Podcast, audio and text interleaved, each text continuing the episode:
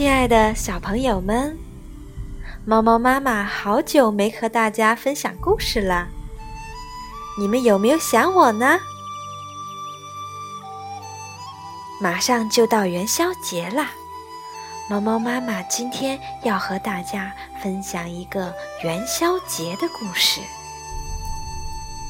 元宵节在我们国家的古代是和新年同样重要的日子。在这一天，人们要吃元宵或者汤圆儿，赏花灯、猜灯谜，举行各种各样的庆祝活动。我想，在你们那些城市里面，一定也有这样那样的活动吧。元宵节又叫做灯节，与赏花灯的活动密切相连。明朝的时候，京城灯节前后一共有十天，其中正月十六比正月十五更热闹。妇女们夜晚结伴出游，称为“走百病”。据说这夜走一走，一年不得病。这一习俗在今天的华北一带仍然盛行。其实，在元宵节还有各种各样的传说。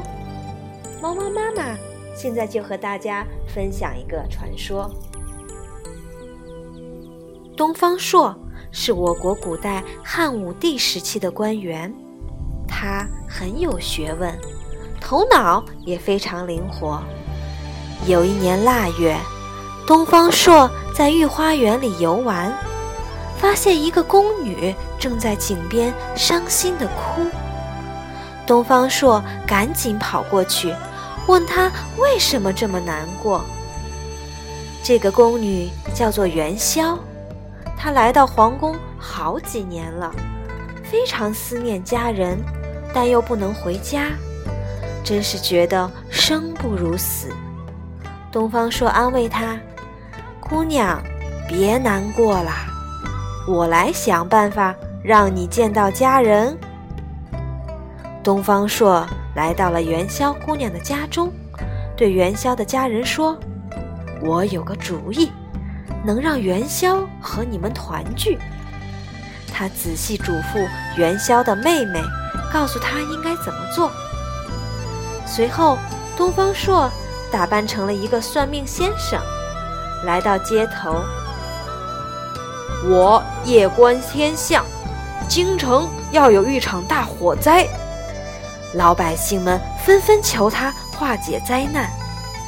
东方朔说：“正月十三，有人骑黑驴，穿红衣，从南边过来，那就是火神君。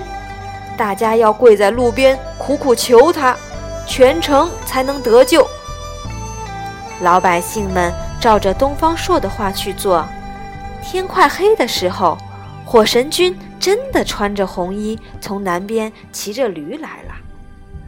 大家跪在路边向火神君求情，火神君扔下一封信，说：“火烧京城是玉皇大帝的旨意，你们把这封信送到皇宫，交给皇帝，或许能免去这场灾难。”有人拾起信，连夜送进了皇宫。信上写着：“正月十六，火烧皇宫，要想消灾，汤圆花灯。”皇帝不明白是怎么回事儿，请来东方朔给他出主意。东方朔听了事情的经过，对皇帝说：“听说火神君爱吃汤圆儿，正月十五那天。”多让百姓做汤圆儿、扎花灯，求玉皇大帝和火神君不要降灾。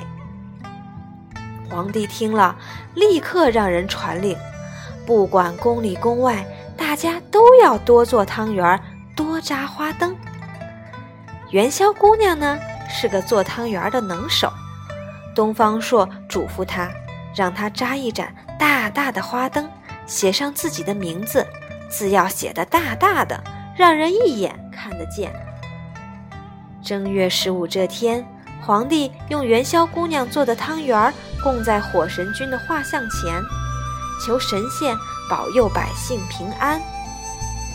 到了晚上，全城百姓都上街看花灯，元宵提着自己扎的花灯也走在人群中。元宵的妹妹搀扶着爸爸妈妈，也来到了街上看花灯。他走着走着，忽然看见远处有一盏大花灯，上面写着姐姐的名字——元宵。妹妹大声喊：“元宵姐姐，元宵姐姐！”元宵听见喊声，连忙跑过来，见到日夜思念的亲人，元宵激动地哭了起来。一家人都很感谢东方朔。妹妹说：“东方先生的主意真好，让我装扮成火神君，咱们才能全家团聚。”百姓闹了一夜花灯，京城平安无事。皇帝呢？也十分高兴，下令第二年正月十五照样做汤圆儿、扎花灯，庆贺太平。于是呀，这个风俗一年一年传下来。因为正月十五上供的汤圆是元宵姑娘做的，所以汤圆从此也叫做元宵。正月十五也叫做元宵节。正月十五闹花灯的习俗也传了下来，人们在这一天展花灯、猜灯谜，所以元宵节也叫灯节。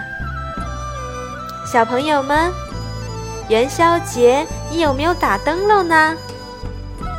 记得哦，还要猜灯谜哦。好啦，我们中国节日的故事是不是很有意思呢？今天，猫猫妈妈的故事就分享到这里啦。如果你喜欢这个故事，猫猫妈妈也希望你能够把这个故事传给更多的小朋友听哦。好啦，小朋友们，再见。